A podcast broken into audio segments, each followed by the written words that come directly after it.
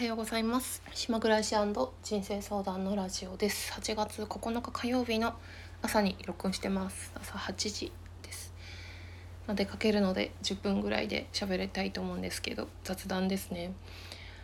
えーとねあのー、まあ気になると思うんで言っちゃいますけどあの 金曜日から私がずっと喋ってる件なんだけど郵便物がなくなった件なんだけど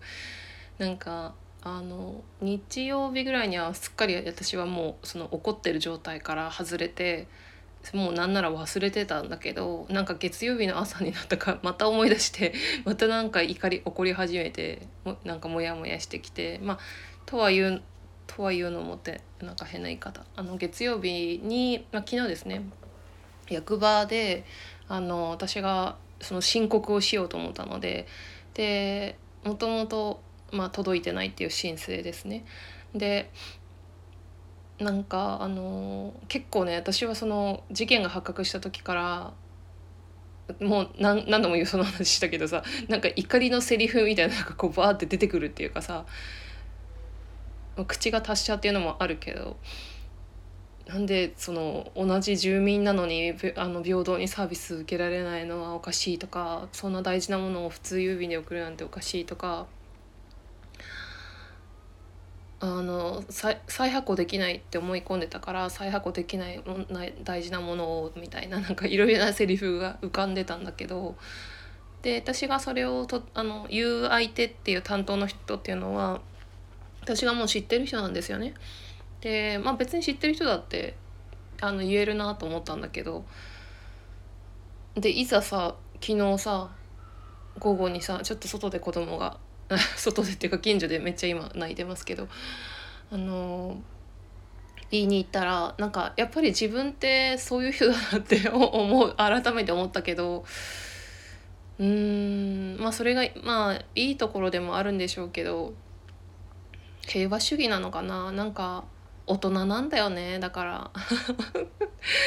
結局なんかそんなことそんな怒りのなんかフレーズは出てこず私のとこに来てないんですって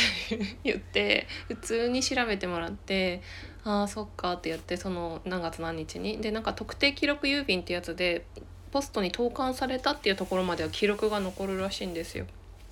でその記録が残ってるって言われてでもちょうどその仙台に行って不在の時だったやっぱりねそのの届いてたのが。でそしたらあっさりと「朝早くする」って言われてあれ？と思ってなんか拍子抜けしちゃって再発行しないって言われたらいろいろこう自分の意見を言おうと思ったけどあ再発行するんだみたいな。なんか拍子抜けしちゃってさ。うんそれもまなんか島だからかなっていう感じがあるんだけどさ。そんなお金と同じあの価値があるものを再発行するってあんまりないけど。あじゃあまあいいや。ってなんかそんなにねすごい嬉しいって感じもしなかったんだよね。なんか自分の中でやっぱりある程度終わってたのかなっていうのを思ったけど、まあ、だから1万5,000円分の券をもらったんだけど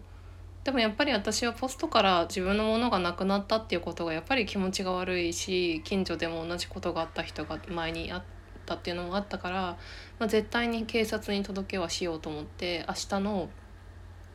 明日ちょっと午後時間あるんで警察に行ってそれをやろうって思ってます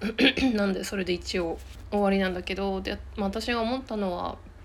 で私がその金曜日のことが発覚した時に居酒屋にいたので居酒屋のママに LINE したんですよ。結局再発行してこれもらえることになったって言ってでもママはあのそんなもん大事なものをその本人に手渡しじゃない配達の仕方をするっていう役場もおかしいしあと私そのポストに不在なので回覧板飛ばしてくださいってメモ書いてたんですよ。まあ、だからそれが結構原因でもあるかなと思ってるんだけど不在アピールをしちゃったっていうのが。そしたらママが不在だって書いてるのにポストに郵便入れる郵便局もおかしいって言ってくれてで多分それはおかしいことではないのかもしれないその一応ルールっていうかポストに入れるっていうルールがあるからだからママが郵便局の人に知り合いだから言っておくって言ってくれてなんか私よりも怒ってくれたっていうかなんか土曜日にその別の友達に話をして一緒に怒ってくれた人もいたしなんか結構そういうので気が済むもんだなと思って。だからやっぱりその事実よりもその自分のなんかその感情に寄り添ってくれる人がいたっていうことがそれで気気が晴れたしさ。あみんなやっぱそこを望んでんだよなっていうのをなんか改めて感じた出来事だったと思います。えー、5分経っちゃったね。えっとねあとは話したいことと2つぐらいあるんですけど吉川ひなのさんの話とチャクラの話したいんだけどちょ子供がすごい大丈夫。えっとねうんとねえっとね吉川ひなのさんの YouTube の話昨日して私は昨日その吉川ひなのさんのお子さんとの Q&A っていう YouTube にタイトルがあって子供がすごくあの覚醒してるというか本当に素晴らしいあの人で10歳の子なんだけどめっちゃ感動したって話したんだけど実はあの話をした時にその YouTube を全て見てなかったんですよ3分の2ぐらいで止めてたんですよ。でその後にもう一回その続きを見てあとはその吉川ひなのさんが自宅であの今年出産したみたいなんだけど自宅になんかプールみたいなの作ってそのドキュメンタリーとかもあってもうとにかくすごいもう私は感動するすごい好きなハワイのすごい綺麗な自然であったりそういうナチュラルな暮らしがすごくよくてなんか夢中で胸が高鳴りながら見ちゃったんだけどさで何が言いたいかってその Q&A の私が見てなかった続きに私がすっごくいいなと思った答えが Q&A があってそれはあの視聴者さんからの質問で「一日の中でどの時間が好きですか?」っていう質問があって私結構この質問ってすることがあるんですよ人に対してなんか面白いしその人のことを知れるし好きな時間の話するって気持ちがいいし聞いてても気持ちがいいじゃないだからその質問私もするんだけどそしたらねなんとね私はこのかあの回答がすごく感動したんだけど朝起きた瞬間って言ったんですよ。私はそれが素晴らしいなと思って私はきたあ朝起きた時に が一番好きって思ったことが今まで一回もなくてそれはみんななんだろう分かり分かるじゃんそう仕事してたりとかこれからの予定とかよっぽど楽しい予定がある時じゃないとそう思わないけどそう朝からワクワクするってことがなくてでもあの私の望みとしては朝起きた時にすごくお腹鳴った今日も一日が始まるぞみたいなそんな気持ちで生きていきたいなっていうのがあって本当に自分の お腹がめっちゃ鳴ってる。自分のね望みというかやりたいことやりたいことっていうか希望うん願望が本当に吉川ひなのさんの今の暮らしであったりそのお子様の自身であったり最高だなって思ってそれをちょっと付け加えたいなと思いました。えー、っと8時9分か。時間あるかなまだ。うんとねあと最後に話したいことはチャクラの話なんですけどなんか最近そのチャクラのことがまた気になり始めていてで私はなんとなくちょっと私が喋ってる話ってある程度こういう知識がないとあのわからないっていうこともすごい言ってんだけどでもなんとなく最近このラジオ聞いてくださってる方はおそらく分かってらっしゃる方がほとんどなのかなっていう感じで分からん興味分かんない人は聞かない分かんないっていうか面白くなかったら聞かないだろうし調べるだろうしっていうことであんま説明しないで喋っちゃってるんですけどなんかね自分は第5チャクラが閉じてるんじゃないかなってなんか最近思うことがあって第5チャクラって喉のとこにあって表現を司るって場所なんですよ。ででもう一回ねチェックをしたらチェックっていうのはあの甲斐さんの動画で、えーと、インスタグラムのライブの動画を見返して1年ぐらい前に見たのかなそしたらやっぱり第5チャクラが閉じてて、まあ、第1と第5が閉じてて他は開いてたんだけど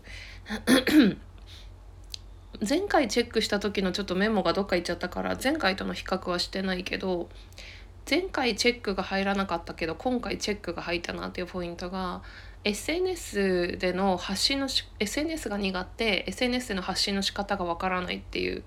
ところにチェックが入って多分前回そこチェック入ってなかったと思うんですよ。で今回そこがチェック入ってえっ、ー、とまあ表現がしづらいっていうことなんですけどなんかね私そう幼少期のところからそうですけどあの身体的にもすごくその第五チャクラが閉じてるにつながることってすごく自分であるなと思っててもともと喉が弱かったり鼻が弱かったりあと皮膚が弱いとかもともとそれすごくあって私はその表現っていう意味で言うと小学校3年生ぐらいまでめちゃくちゃおとなしかったんですよ。全然自分の思ってること言えなくてなんで途中でこう変わってたのかはわからないんだけど学校生活の中で変わっていって今なんて本当に何でも言う人みたいなイメージがあるけどで実際にその私はこのラジオですごい何でもかんでも喋ってるけどでもやっぱり自分で閉じてるなって思うのはやっぱりすあの言いたいことが言えてないなって思う時がたまにあるしままだまだ言え、うん、なんか自分の中に出してないものがあるなっていう感覚があってだから甲斐さんも言ってたけどチャクラってその閉じてるところって自分のそのウィークポイントでもあるけどなんか弱いところが強いみたいなことがあるらしくて弱いけどその可能性をすごく秘めていてなんていうなんていう言い方してたっけかな。なんかすごく繊細だけどそこによって生かされてるみたいな。弱くて強いっていう。だからそのもっとその表現したいとか表現することによって自分自身が輝いていくっていうきっとそういうことがあるんだろうなっていうなんか予感もしていて今回改めて動画もう一度ちょっと見直してチェックして。でねすぐにねあの第5チャクラ開けようと思ってあのなんかペパーミントのスースーする系のハーブのハーブとかアロマオイルとかの香りを嗅ぐとすぐ開くって書いてた言ってたからペパーミント嗅ぐようにしてでストーンもあのいいんですけどそれあの全てのチャクラにがにと相性がいい石があるんだけどアパタイトっていうブルーの石があってそれを紹介してたので私は仙台であのたまにオンラインでも注文してたあのアクセサリーのお店があって石があ扱ってるのね。でそこで見たらアパタイトのネックレスすごい安いのがあって3,000ぐらいのやつがあったから早速ねすぐ それをなんか見た目もすごくブルーでねうん何ブルーっていうかターコイズブルーっていうかな。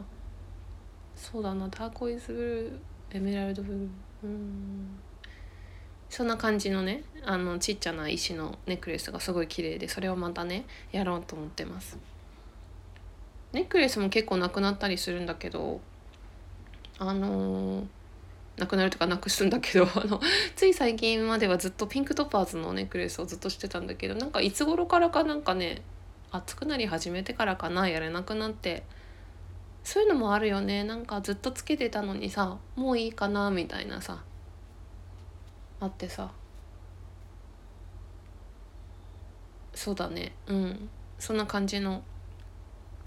もう中学生の頃からあのムーンストーンとかラピスとか買ってましたからね。あのリボンの裏表紙見て。はい。じゃあちょっとそろそろ行かな行かなきゃ。終わりにしよう。じゃあみんな聞いてくれてありがとうございます。